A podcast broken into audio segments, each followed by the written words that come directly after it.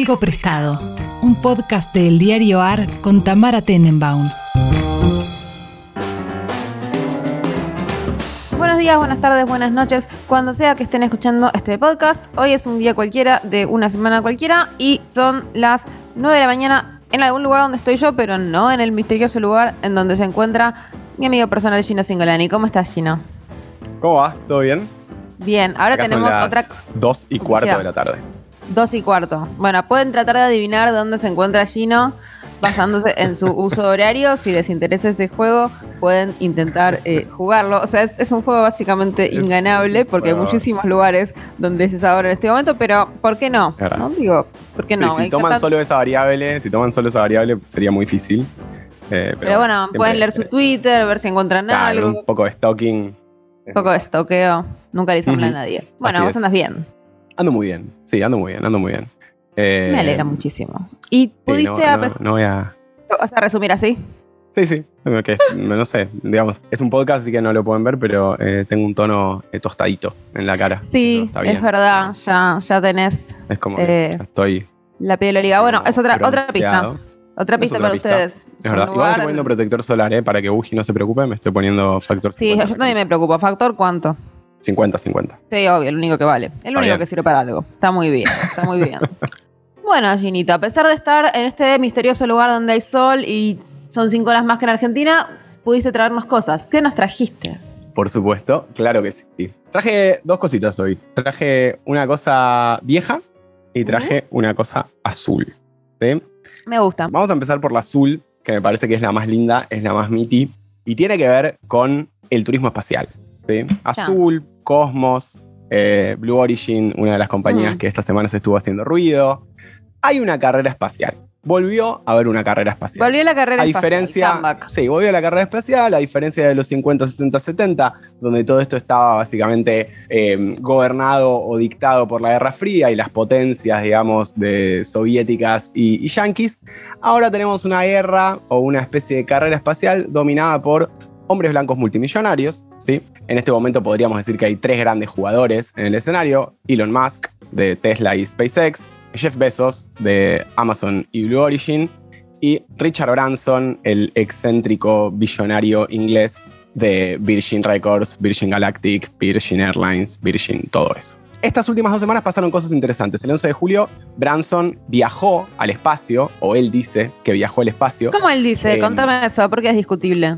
Bueno, es discutible porque, digamos, hay diferentes definiciones de lo que es el espacio y dónde empieza el espacio, ¿sí? Mm, La Asociación Europea Aeroespacial dice que arranca a los 60 kilómetros, la NASA y la Fuerza Aérea de los Estados Unidos tienen líneas a los 53 y a los 57. Hay una especie de, digamos, de consenso común que es la línea de Karman, ¿sí? que es como la línea en donde un avión, digamos, no espacial, no puede ser soportado por la presión atmosférica. es bueno ese eh, criterio. Ese es uno de los criterios, pero bueno, digamos, esos son 62 millas por encima de la, de la Tierra, ¿sí? unos Ujú. 100 kilómetros. Eh, o sea, por encima del nivel del mar, claro. Bueno, 11 de julio Branson viaja al espacio en, en su, en su Virgin Galactic, que para mí es la nave aeroespacial más canchera de todas.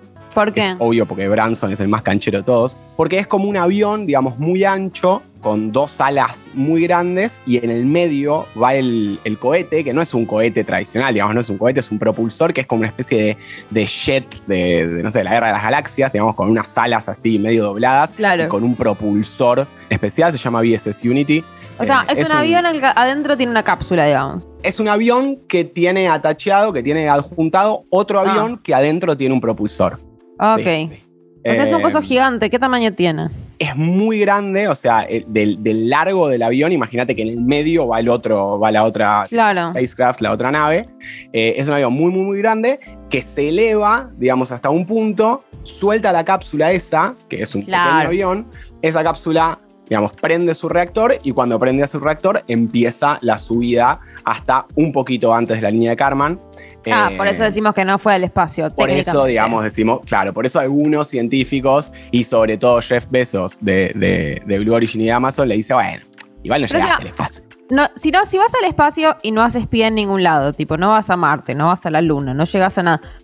Vos lo que haces es ir y lo que ves por la ventana es todo negro. Sí, lo que se dice es que lo interesante es, obviamente. Pero, ¿cuál es la parte gravedad, interesante de esa experiencia? La falta de gravedad y la Ah, curvatura de la Tierra. Ok. Digamos, ves que estamos en un planeta. ¿Viste lo que, los dicen Claro. los, lo que dicen los terraplanistas? ¿Cómo de que, que la Tierra es curva si Claro. no vemos nada curvo? Bueno, Pero amigo, para, lo de no la fuiste tan gravedad. arriba. ¿Vos lo sentís? Porque no, no estás como adentro de tu cápsula donde hay Sí, gravedad. sí, pero la gra- No, no.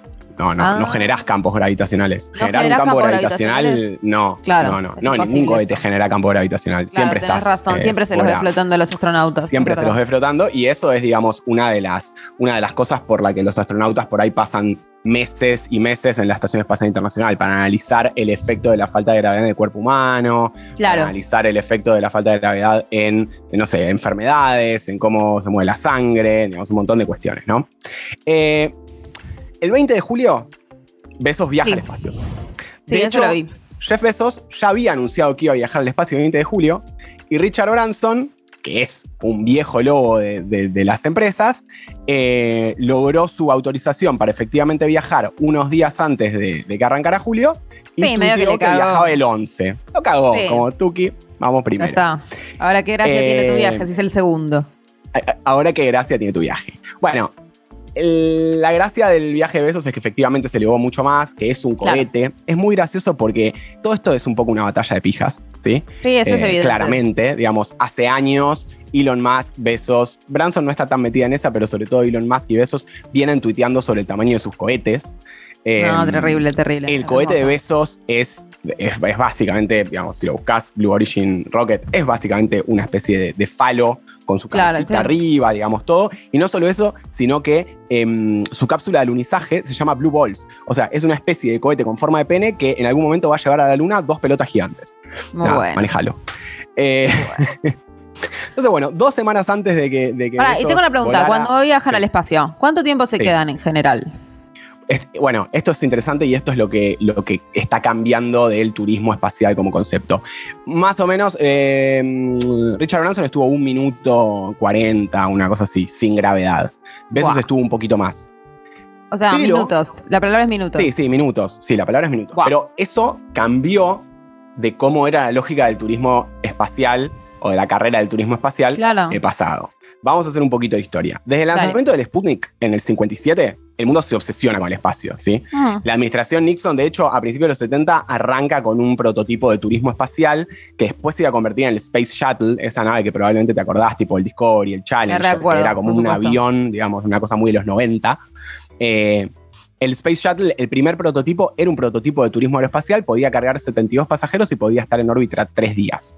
Nunca Ah, se produjo ese programa ni, ni ese, ni ese shuttle de la manera en la que lo estaban pensando, pero sí, con el Challenger, digamos, desde el 81 al 85, hubo muchos viajeros que podríamos considerar no gubernamentales, que viajaban al espacio por algún motivo, digamos, viajó, no sé, una maestra al espacio, viajaron científicos, gente que por ahí no, no, no era astronauta de profesión, no era militar, no trabajaba en órbita gubernamental, pero que Mm. viajaban al espacio. En el 86, digamos, con la tragedia del Challenger que se prende fuego, es la primera muerte de un conjunto de astronautas norteamericanos.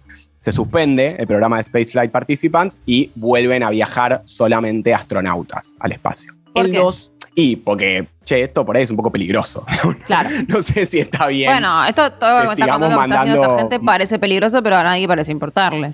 Bueno, es que sí, digamos, claramente las condiciones cambian y ahora, y ahora te cuento un poco por qué. Sigue siendo peligroso, obviamente. Nadie piensa en eso hasta que no se hace mierda un cohete, Claro. obvio. Pero bueno, toda esa, toda esa carrera de turismo espacial en los 90 empieza a explotar porque se empiezan a fundar las primeras empresas privadas. Es como que hay una desregulación y las primeras empresas privadas empiezan a aparecer motivadas básicamente porque había un montón de nerds millonarios. Estábamos en el pico de la burbuja de las .com. Había un montón de pendejos de 25 años que se habían hecho multimillonarios sin entender bien cómo. De hecho, nadie lo entendió bien cómo, por eso tuvimos una crisis de una explosión de la burbuja en el 2000. En el 97 se funda la primera, que se llama Space Dev. En el 98 se funda Space Adventures. En el 99 se funda una que se llama Xcore Aerospace. Eh, y todas estas no estaban preocupadas por los costos. No les importaban los costos. Tampoco les importaba el planeta porque no se hablaba tanto de eso. Entonces, vamos a ver cómo hacemos para llevar a los millonarios, digamos, al espacio. De hecho, Bezos funda Blue Origin en el 2000. cuando Amazon todavía no era lo que era y Bezos no tenía la plata que tiene ahora, que es, o sea, Bezos tiene más plata que los nueve siguientes en el ranking de los top 10 más ricos del mundo. Claro. Imagínate, digamos, más o menos. Otro level. Creo que son 20 billones de dólares, una cosa. Entonces, Bezos fundó Blue Origin en el 2000 y la tuvo ahí, digamos, parada muchísimo tiempo, hasta que Elon Musk empezó a activar su SpaceX y ellos tienen, obviamente, ahí una, una pica. O sea, claro, Eh, básicamente bueno, el motor de todo esto es la envidia, digamos, es como Sí, la sí, pica. Sí, sí. A, ver quién es, a ver quién es el millonario que lo hace mejor. Tenemos recuerdos y tenemos eh, antecedentes de viajeros espaciales que van pleno, en, en plan pleno turismo. ¿sí? A ninguno de los que fue al espacio les gusta decir que son turistas espaciales. Ellos No, dicen claro. que les gusta, que, que ellos, digamos, contribuyeron de alguna manera con algún, eh, alguna cuestión, digamos, científica o, o ¿Y eso qué tan cierto es? Bueno, es cierto porque si estás en el espacio sos un sujeto analizable porque no hay tanta gente que ha llegado al espacio. Pero la verdad es que el primer, el primer privado que compró un ticket para ir al espacio es un empresario multimillonario yankee que se llama Dennis Tito. En abril del 2001 se convirtió en el primer humano que estuvo en el espacio por siete días, pagado por él mismo. ¿sí? Pagó 20 millones de dólares. Se lo pagó a una empresa rusa y el objetivo era ir a, a la estación espacial Mir, que era la estación espacial rusa. La estación Mir en el 2000 se baja de órbita y sube la, la Estación Espacial Internacional, la ISS, que es la que todos Claro. conocemos, que es básicamente una pequeña ciudad en el espacio. Entonces él hizo las negociaciones para que le permitieran viajar a la ISS y en abril del 2001 se convierte en el primer tipo que sube. La diferencia principal entre todos estos, digamos, viajeros, que son unos 8 o 9, está, por ejemplo, el fundador de Canonical, que es la empresa que hizo Ubuntu, ¿sí? como este sistema operativo tan famoso basado Sí, en sí. Linux. Eh, la primera mujer que, que viajó en plan privado es una empresaria iraní que se llama Anuja Jansari en el 2006. Eh, el último que viajó a la ISS fue Gaila Liberté, que es el fundador de du Soleil. Claro. Ahí hay algo interesante. Él dijo que había viajado en plan de negocios, no en plan personal, entonces que su vuelo no era taxable y los canadienses le dijeron, amigo, acabas de pagar 30 millones por ir al espacio o 20 millones, bueno, venía a pagar impuestos. Estuvo, Sí, estuvo un montón ¿qué de años discutiendo ahí con el fisco canadiense. ¿Y ganó o Eh, perdió? Supongo que perdió. Perdió, perdió, tuvo que pagar. tuvo que Claro, pagar. sí. La diferencia principal es que hasta ahora los viajes tenían un, un compromiso mucho mayor. Vos tenías que estar entrenando más de un año para eso. Claro, Eh, antes, o sea, ser astronauta era como una cosa re complicada. Incluso se supongo que para ir un ratito. Exacto, digamos, era, era muy distinto el, el frame en el que esto se hacía. Entonces estabas un año, un año y medio, tenías que saber ingeniería, tenías que saber cómo funcionaba la nave, tenías que hacer, digamos, eh, un Claro, ¿y por montón qué de entrenamiento. todo esto? Bueno, porque ahora la manera en la que se está viajando es distinta. Es a Mm. una órbita mucho más baja, es menos tiempo, Claro. los, digamos, los, los cohetes tienen otra, otra tecnología. Obviamente que te tenés que preparar y te tenés que preparar un montón. Pero a ver, Igual van Richard Branson ¿no? tiene o sea, no van con 71 ningún años. empleado. Bueno, en el caso de Jeff Bezos fue con su hermano y fue con, con una pionera, una aviadora pionera aeroespacial que, que creo que tiene 81 o 80 años, viajó. Ya. Eh, y también con un pibe de 18 años ganó un concurso, digamos, y lo llevaron. Random, mira. Muy, muy turístico. Digamos, no es que van ellos solos. Ellos están en el avión, obviamente, hay alguien piloteándolo. En el caso de, en el caso Ah, de ok. Bezos, en el caso de Branson, digamos, eh, alguien piloteaba el avión grande y ellos estaban en la cápsula. Digamos, no, no es que están solos. Claro. Entonces, bueno, digamos, es interesante, en principio, ¿qué, qué cosas están pasando? Bueno, la discusión de qué sentido tiene esto, ¿sí? En última instancia, si lo estamos pensando en términos de turismo, como sabrás, la aeronáutica es una de las actividades más contaminantes, es una de las formas de transporte más contaminantes. Propulsar un cohete es súper contaminante, entonces hay toda una discusión al respecto de eso. Hay otra discusión al respecto de, che, están invirtiendo miles de millones de dólares para llevar a Sí, gente sí. que puede pagar unos 2, 3 minutos a sentir la, la falta de gravedad. Bueno, pero ese es el Virgin sentido del Galactic- 90% de las actividades de la economía igual. Sí, No. sí, es verdad. ¿Qué sé yo? El, el pasaje Virgin Galactic cuesta 250 mil dólares. Es lo que, o sea, es muy barato. Pensá que te estamos diciendo Sí. que 20 millones costó en el 2001 para, para Denis Tito Claro. volar. 250 mil dólares, nada, unos Nada. 20 años después. Está bastante bien. Y bueno, y vamos a ver qué pasa. Vamos a ver qué pasa con Elon Musk. A él también le falta su viaje al espacio. Elon Musk mandó en el año 2017 un Tesla al espacio, puso un Tesla, un auto, digamos, en órbita en el espacio. Elon Musk tiene una estrategia mucho más consciente de lo que está haciendo con el espacio. No solo lo está pensando en turismo espacial, sino que tiene una red de satélites que provee internet en órbita. Es la empresa privada que... Esto es algo muy interesante. Los yankees en los últimos años, por una cuestión de, de budget y, y, de plata que podían destinar a estas cosas, ya no estaban mandando ellos mismos astronautas a la Estación Espacial Internacional. Tenían que usar naves rusas. Imagínate lo que era eso para los Claro. yankees que viajaran en naves rusas. Elon Musk, con su empresa privada y con su acuerdo, digamos, con la NASA, volvió a hacer que una empresa americana fuera la que transportara astronautas americanos Ah. eh, al espacio. O ¿Y sea, es un la orgullo verdad es que tiene una nacional, entonces? O Sí, sea, ¿lo quieren? Porque yo siento que en internet la hay gente odia a lo- Elon Musk. No sé qué pensás vos. Pero Hay siento gente que todo el mundo hay odia a gente que lo odia. Pero tiene Eh, fans, después supongo también. Bueno, sí, por supuesto, claro. O sea, el chabón es muy controvertido y es muy interesante como personaje. Pero Claro. bueno, nada, como empresario y, y como millonario, bueno, tiene cosas polémicas. Sí, y como Besos- que es bueno, un besos goma. ni hablar, besos ni hablar, Claro. besos también. Besos es, es eh, tremendo. Sí, A mí sí, me sí. llamó mucho la atención, viste que en, en los Estados Unidos está esta cosa de- de- del millonario filántropo que contribuye con todo. Sí, o sea, tipo los. Rockefeller, los Carney, bueno. Seattle, que es la cuna, digamos, de Microsoft y de Amazon, es una ciudad que tiene muchísimos edificios públicos y vos vas a los museos, a los teatros, a, digamos, a todos esos lugares y hay una placa gigante que dice básicamente esto se hizo porque Bill Gates puso plata. Claro, claro, claro, Eh, en todos y lados. no hay cada ninguna que diga esta se hizo porque Besos puso plata. O sea, ni una, claro. no vi ni una placa. O sea, Eh, más allá de las pasó condiciones de laburo moda de sus el estilo. trabajadores y más cuestiones. Eh, Pasó de me parece moda, que es, quizás. es distinto, No es distinto como, como es distinto, pero también millonario. siento que, que, que Bill Gates pertenece a otra generación de millonarios. Los de ahora son medio otro estilo. O sea, Bueno, ¿no? tiene una diferencia de casi 20 años entre uno y otro. Sí, Por 15, eso. 20 años, sí. Y Elon Sí, Musk tampoco está muy en la de la beneficencia, no está como muy entusiasmado con Bueno. Zuckerberg es mucho más chico y sí, pone plata Zuckerberg sí, es ahí verdad. con su, con su novia Chang, pone plata, su esposa Chang pone plata en todos lados.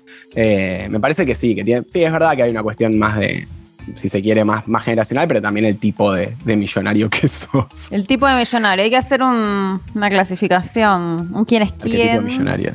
Me gusta. Me gusta. Los tipos de millonarios. Tipo Igual, de claro, no millonario conozco- tecnología. No conozco tantos más. Como que toda la gente que se me ocurre, tipo, son medio pelo. Tipo, Jack de Twitter es re medio pelo al lado de toda esta gente. No, sí, re medio pelo. Igual la es hizo mucho con. Guarda, que sí, no es nadie, pero igual que la hizo mucho con cripto, ¿eh? Jack. Bueno, pero no está a esta altura. Tiene eso. mucha Bitcoin. Sí, sí. Y no sé, como, co- ¿quién, ¿quién más? No sé quién habrá sido el, el que vendió Tumblr, pero digo, ese no es millonario, ese vendió un departamento. Cero, no, cero. O sea, sí, como- sí, cero. No, no, tiene mucha plata, pero no, no están ni cerca. Ni de cerca de lo que esta son gente. los- ni cerca. Bueno, te cuento un poco de, de lo que traje viejo y Por aburrido. favor. Estoy harto de. la- ahora están siendo las aperturas de las Olimpiadas. A mí me gustan Mm. las Olimpiadas, pero creo que se tienen, digamos, tienen que hacer algo para ser más divertidas. Son demasiado correctas. Son como una cosa en donde hay poca sangre, en donde hay mm, como que el llanto es todo muy ordenadito. Sí, sí, o sea, como que uno lo compara con un mundial de fútbol y es como Claro. absurdo. Sí, sí, sí. sí. Sí, con un mundial de fútbol, con la NBA, con, con Claro. la MMA, con tipo ese tipo de cosas. Y la verdad que, qué sé yo, no sé. Sí, sí, mucha Para mí, regla. mucha regla, muy, muy correctos. Y la verdad es que para mí no hay nadie más aburrido del Comité Olímpico Internacional. Empezaron las Olimpiadas y la verdad es que lo único divertido pasaba en las orgías que hacían los atletas ahí, tipo en los centros de. En los Y ahora centros donde entiendo que están prohibidas, ¿no? Y ahora pusieron unas camas de cartón que supuestamente se rompen con movimientos fuertes. Vi un video de un atleta que estaba saltando arriba de la cama y, y decía que no. Eh, Ah. Pero yo prefiero creer, tipo, I want to believe. Claro, aparte Me- era medio me absurdo porque eh, yo, yo leí como sobre eso. Era como, soporta el peso de un atleta. ¿Qué es el peso de un atleta? O sea, una gimnasta pesa Claro, un 35 levantador de- kilos y tipo un basquetbolista ya pesa más que ella. Digo, no tiene sentido. Sí, sí. Sí. O sea, Sí, e- es, medio, es medio raro, pero bueno, a mí me gusta pensar en las orgías de los, de los deportistas. Eh, suponemos que suceden La- igual. Suponemos que sucede. Aparte, escúchame, gente más, eh, digamos, entrenada, como cogen parados si se rompe Sí, la yo supongo que sí, digamos, si lo puede hacer uno que es un pobre mortal, calculo que ellos lo pueden lo puede hacer con cierto esfuerzo, imagínate. Por eso, no, no, no entendí como que piensan que la cama les cambia, les cambia tanto. Pero bueno, sí, sí, veremos, veremos cómo se desenvuelve el asunto. Bueno, y lo del Comité Olímpico están hace mucho tiempo tratando de captar como a la audiencia más joven. En los Claro. últimos años agregaron eh, el skate, el surf y a partir de 2024 van a agregar el breakdance. O sea, son cosas que, no sé, Tony Hawk tiene como 55 años, ya está, digamos, el skate no es nuevo. El surf No. es de los 60. Y el breakdance, no sé, me parece medio goma. Como que no, no logran pegarle, no logran encontrar la vuelta y otra vez fallaron porque se viene discutiendo mucho el tema de los esports, digamos, un- una industria una disciplina que crece muchísimo, que tiene miles de millones de personas de audiencia, miles de millones de, eh, de dólares en premios. En Corea hay estadios solo dedicados a esports, hay competencias en todo el mundo, hay competencias privadas de países, de lo que te puedas imaginar. Y entonces el Comité Olímpico Internacional dice, bueno, vamos a lanzar la Olympic Virtual Series, que es una competencia virtual de deportes reales. ¿Esto qué significa? Que no va a haber ¿Qué tipo? League of Legends, no va a haber Fortnite, no va a haber eh, Overwatch o Ok. Counter-Strike. No, no, van a agarrar deportes, digamos, de, reales, de- de, Físicos, de de carne y hueso, y van a hacer competencias virtuales en jueguitos de esos deportes. O sea, nada más aburrido. Por ejemplo, las ¿Pero cómo disciplinas es una competencia cinco. virtual de eso? Explícamelo, no ahora, ahora te explico, ahora te explico. Las, las disciplinas son cinco. Regata, ciclismo, Sí.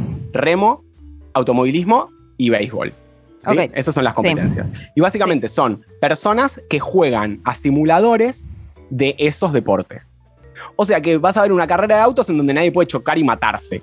Claro, claro, claro, claro, claro. Es un poco ¿Por lo qué habría divertido de ver una carrera de autos. vas a sea, ver un pelotón de bicis. Ni en un partido ajedrez, exactamente. Sí, déjame con el ping-pong, que es mucho más divertido. Sí, o con el Fortnite, No sé. tal cual, juegos que están hechos para verse de esa manera. Tal cual. Bueno, ¿por qué, no, ¿por qué no juegan a ese tipo de juegos? Y ¿Por porque qué? la violencia y, y los estándares olímpicos y... Dale, amigo, en Grecia tenían esclavos y no sé, se, hacían orgías con nenes, digamos, no es tan grave. Puede- pueden meter... Qué extraño. Como tienen esta cosa muy formal, digamos, de, del espíritu olímpico. Entonces, dijeron que no. Esto ocurrió, digamos, fue, ocurrió la semana anterior a las, a la, bueno, el, el mes anterior, en junio, a las Olimpiadas. Hoy arrancan, digamos, formalmente. El 23 de junio fueron las finales. Obviamente no, no las vio nadie, porque no hay nada más aburrido. Sí. Eh, mi recomendación para el Comité Olímpico es que no se empiecen a mirar un poco más de Twitch. Vea, digamos, vean a dónde quieren llegar con los pibes, porque encima unas Olimpiadas que no tienen audiencia, digamos, que no tienen público real en los estadios, porque básicamente Japón se le está complicando la secuencia COVID, eh, podrían haber hecho algo un poquito mejor. Nada, mi recomendación. Pídanle una consultoría a Ibai. Que haya una Por parte favor, de, sí. de- de- de las Olimpiadas curada por Ibai. Sí, la, ¿Por qué la no? El otro día, el, el partido, el final de la Copa América, l- l- digamos, lo vi en el stream de Ibai, porque, bueno, ahora ya está listo, tengo que decir, estoy en España, entonces había derechos Ya. para transmitir, él compró, digamos, los derechos para transmitir el, el Sí, me partido. pareció espectacular Eh, eso. tu- y fue tipo muy divertido, o sea, muy divertido. Quiero eso todo el tiempo. Claro. Sin duda. Tal cual, o sea, para mí, todas esas competencias deberían tener un segmento curado por Ibai, que no, y de paso zafamos de escuchar periodistas deportivos nunca más en nuestra Ay, vida. Sí, sí, por, ¿Por, qué favor. alguien debería hacer eso si podemos hacer, podemos no hacerlo? Ni hablar. Sí, Metemos a la no me- Army en el Comité Olímpico. Me parece bien.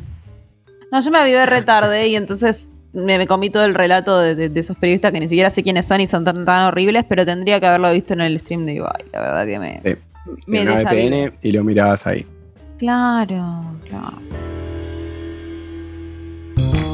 Ya podés sumarte a los podcasts de El Diario AR para informarte y entretenerte en todas las plataformas como lo hacemos en nuestra web. Somos un diario nuevo y queremos ser el mejor para vos. Nos podés leer en eldiarioar.com o seguirnos en Twitter en arroba eldiarioar. Bueno, yo traje algo prestado. Como siempre sabemos que las etiquetas de prestado, azul, viejo, bueno, quiero destacar igual que esta vez no trajimos algo nuevo, lo cual me parece muy vanguardista de nuestra parte porque las novedades están sobrevaluadas.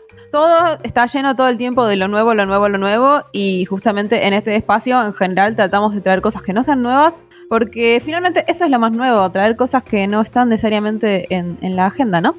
Y, y en este caso traje algo prestado, entonces no tenemos algo nuevo, que es algo prestado estrictamente desde mi infancia. Porque, mm, Me bueno, gusta. estuve viendo, como todo periodista, eh, tengo siempre una pestaña abierta que dice cosas que sucedieron en el año 71, ¿no? O sea, cosas que sucedieron hace 50 años.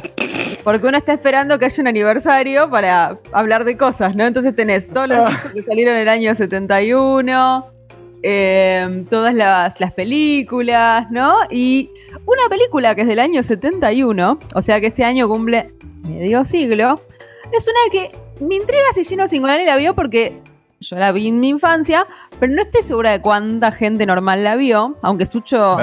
Creo que quizás se le hicieron ver, que es El violinista sobre el tejado. ¿La viste? No. No, no, no, no, no. No, hay forma de que la hayas visto. Conozco la historia, pero bueno, no. O sea, ustedes tienen hay una, una cosa más, más, más de, de- de cole juntada con eso. Exacto. A mí no me pasó, Igual- y menos en la niñez. Yo digo que es prestada de mi infancia porque una cosa que, que- que- que me pasa es que yo no vi esa película porque mi mamá me la haya hecho ver ni nada, por, su, por suerte, mi mamá no me hacía ver nada, sino porque hicimos un acto en el colegio que estaba basado en esa Ah, película. bueno. Entonces yo actué de... eh, ahora les voy a explicar la trama para explicarles de quién hice yo. Y, y bueno, y contarles un poco sobre esta película, que es realmente una rareza que, que haya existido y que se haya producido. Y, y todavía hoy es rara de ver, por lo menos para mí. Bueno, el, el violinista sobre el tejado es una película que está basada en un musical. O sea, es una, es una película que es un musical, basado en un musical. ¿No? Y casi todo el mundo conoce la canción de If I Were a Rich Man, porque después Claro, también la sí, remixó Gwen Stefani. Eh, Bueno, digamos, esa es la canción famosa, yo creo. Pero mm, es- ese musical estaba a su vez basado en el libro de relatos de un autor yiddish eh, muy conocido, que es un autor judío muy conocido, que es Sholem Aleichem, y que, digamos, tenía un libro de relatos sobre el Shtetl, que es, digamos, el Shtetl es el pueblo judío, digamos, el, pero no el pueblo judío en el sentido del pueblo judío, sino como los pueblitos yidishes donde pasaban, donde, como un pueblo, es un pueblo donde vivían todos estos judíos en Europa del Este. Y este era un, un libro, el, el- el libro en el que se basa el musical, es un libro, digamos, de, de relatos populares, que se llama Tevye y sus hijas, ¿sí? Que son finalmente Te- o Tevye de Dairyman, o sea, o Tevye el lechero y sus hijas, que estaban escritos en Yiddish entre 1894 y 1914. O sea, piensen que son historias que transcurren realmente hace muchísimo tiempo. Eso ya es bastante extraño como para ver en un musical y para ver en, en una película de, de este estilo. Pero, pero bueno, digamos que a, a partir de esos relatos hizo un musical que fue muy exitoso y entonces se hace finalmente la película que eh, entiendo que es muy muy fiel al musical. Y la película es larguísima, pero todo lo más llamativo es también que es muy gris, como que realmente los esfuerzos que, que hubieran hecho en esta época para ponerle color a ese mundo tan gris son muy nimios, o sea, prefirieron sostener cierta autenticidad en un mundo realmente gris, pobre, o sea, como cierto realismo en un pueblo de, de- Europa del Este de gente muerta de hambre, digamos, ¿no? Como es bastante gris de ver hoy. Y la historia, digamos, es la historia de Tevye y sus hijas, que lo que hacen en la película, y entiendo que también en el musical, es que, digamos, todo eso que era una colección de relatos folclóricos que no es tan claro si iban hacia alguna parte, ¿no? Como más, más pintorescos, más de pintar un universo. Acá le ponen una trama que, que- te sirve para, digamos, sostener de alguna manera cierta atención, que es la trama en la cual, digamos, cada una de las hijas de Tevye, de las hijas mayores, porque después hay varias más, pero de las tres mayores, eh, digamos que cada una de ellas, cuando se casa, transgrede una norma nueva. Digamos que es así. Ok. O sea, él, él busca, digamos, cazarlas. Claro, todos buscan casarlas. La madre también Claro. busca casarlas. De hecho, tenemos, eh, hay un personaje que es la casamentera del barrio, que es la que va consiguiéndoles maridos Ok. a las chicas. O sea, porque de hecho se trata bastante sobre eso. Hay mucho, mucha literatura yiddish, mucho arte yiddish se trata sobre la cuestión de eh, los casamientos arreglados, digamos. Es como un tema muy grande y que también era un tema muy grande porque a los autores del yiddish de esa época era un tema que los obsesionaba porque era un poco lo que los iba separando, o sea, de, de- de- de Europa, en el sentido de que estamos hablando del principio del siglo XX, la idea de eh, los casamientos arreglados em- empezaba cada vez más a, desaparecer, a debilitarse. Y, parte de la modernización era la idea de casarse por amor y con quien uno quisiera. Y entonces es uno de los grandes temas del arte yiddish europeo, eh, o sea, el arte yiddish todo europeo, esta, esta cuestión de este, este enfrentamiento entre la- el- las casamenteras y la modernidad, Claro. ¿no? Entre este, Claro. de, de esto que lo separaba de la modernidad. Entonces ese es el gran tema de, de- de- de esta película también. Y cada una de las hijas transgrede una cosa. O sea, siempre, digamos, las tres, la primera ya, digamos, su primera transgresión es, eh, esa es, si no me equivoco, Teidel. Y Teidel lo que hace es, eh, bueno, ya directamente ella elige en lugar de, el, o sea, la casamentera la quería casar con un viejo con plata. Fuerte. Y ella elige a uno que es judío y que más o menos es del pueblo y parece más o menos buena gente, pero es pobre. Lo cual ya es un montón. Ellas también son pobres, ¿eh? pero la idea es que una chica que es pobre tiene que hacer lo posible para salvar a su familia y casarse con un viejo con plata, digamos. Seidel, claro. Es la salida, digamos. exacto. Seidel es la primera que dice yo no voy a hacer esto. Pues viene Odell, que es eh, la segunda. Yo hice de la segunda, que es la que se casa con un comunista Me directamente. gusta.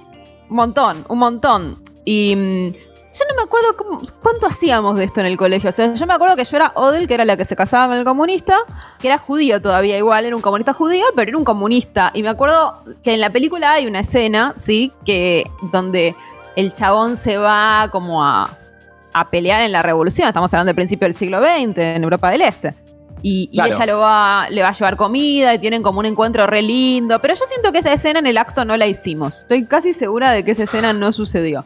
Porque aparte, como que una cosa que me acuerdo es que nosotras hacíamos de las hijas de Tevye, pero no me acuerdo si alguien hacía nuestros maridos. Con lo cual creo que sacaron como la trama principal de la película y no entiendo bien de qué se trataba el acto. Pero viste que los actos de colegio siempre eran como Y vanguardistas. siempre en les, les-. Sí, sí. Sí. Que- como que aparte, viste, los profesores que repetían personajes, bueno, hay eh, 50 San Martínez porque esta historia necesita 50 alumnos, viste, como eh, todo medio así, así que no estoy segura de qué. Sí, sí, sí. Eran, adaptaciones bastante libres. eh, Eran adaptaciones y muy teniendo libres, muy que en cuenta el marido no contexto en el que ocurrían. Pero así todo yo estaba orgullosa de ser la que se casaba con el comunista porque para mí era el mejor personaje. Y la tercera era Jave, que era una colorada, me acuerdo que en la película era colorada, que es la que transgrede Bueno. de verdad y se casa finalmente con un goy. Se casa con un ruso, que hay toda una escena en el musical donde están todos los rusos, todos rubios, que, que aparte eso es bastante interesante porque es como que... mm, ah, bastante interesante, como que en general usamos en Argentina, sobre todo ruso, como sinónimo de judío y pensamos que los judíos son rubios, pero el judío no se autopercibe así, sino que el judío en general percibe que él es medio morochito y los rusos son rubios. Y así Son- te lo muestran en, en la película, efectivamente. Ves como todo un montón de rubios en filita bailando y, y- y- y ahí están los goy, que son aparte apuestos y cancheros y qué sé yo. Y entonces la colorada, imagínate, ya está, olvídate. No, se, se quedó con un ruso bailando que, que- que- que- bailaba con así con, con sus amigos, como, un- como un cosaco, ¿viste? Con su uniforme de cosaco. Claro, claro, Guau. claro. Ah, in- in- inviable que las fueran Una cosa muy, casar muy con, rusa cool. con un judío gris. Así que nada, Claro. se casa con el, se casa con ese, eh, y efectivamente para eso, bueno, se casa en una iglesia. Y, y entonces ahí Ah. vemos que ahí es donde Ah, Tevye. Claro, porque yo no sé si en esa época había existido el matrimonio civil. El matrimonio Matrimonio civil en general en casi todos lados es un invento muy nuevo. Sí, Eh, o, o un matrimonio mixto, digamos, tampoco. no, matrimonio mixto ni hablar, pero digamos que el matrimonio civil es Claro, algo que es una conquista, no. El, Sí, sí, el es matrimonio primero fue religioso, antes que civil. Entonces, eh, bueno, ahí es donde Tevye pone el límite. Como que siempre, cada vez que una de las hijas se casa, lo vemos a Tevye, Tevye canta una canción y habla con Dios. Y le dice a Dios qué voy a hacer, qué voy a hacer, pero las perdona. A la primera la perdonó, a la segunda la perdonó y a la tercera es la que no perdona. Y entonces ahí Jave queda como medio fuera de la familia, pero vemos algo que es muy común de todas las peleas familiares, que es que la madre va a verla escondidas, ¿no? Que eso pasa con los hijos gays, con un montón de, de, de- de- Claro. de desterrados de las Sí, sí. familias en los cuales el padre decide que esa persona se borró de la familia, pero la madre eh, sigue, digamos, Sigue haciendo su reconociéndola. Sigue reconociendo y haciendo su vida. Así que, bueno, es una película realmente rara de ver hoy porque yo siento que es una historia bastante invendible, sobre todo por el foco en el padre. En el- sobre, sobre todo ¿Por qué crees por que fue tan popular? Es una buena pregunta. Yo creo que las canciones son pegadizas, eso es lo que necesita un musical. Eh, un musical no necesita mucho más que canciones pegadizas para, para triunfar, yo creo. Pero realmente es intrigante porque fue popular, porque Yo pienso, es extraño. No sé, digamos, fue popular el musical en los 60 y la peli en los 70, digamos, y hay algo un poco de, de- de un, un rebelarse de las mujeres de la familia contra el padre.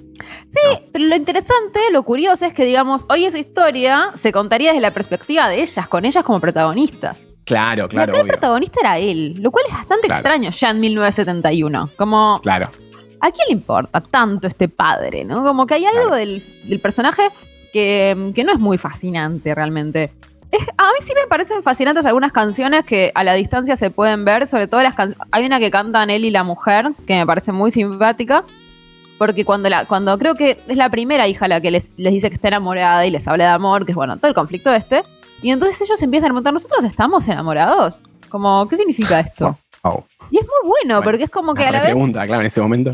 Claro, re pregunta, pero a la vez ellos lo contestan diciendo, bueno, la verdad que compartimos tanto hace 50 años que, no sé, esto debe ser amor. Como, la- como dos concepciones del amor muy distintas, como esa idea de el amor como algo que surge y el amor como algo que se acumula después de 50 años, que sí, ya nos queremos, no sé. Como Claro. me pareció bastante, o sea, la distancia... Pasó tanto tiempo que ya no me acuerdo cómo era al principio, ¿no?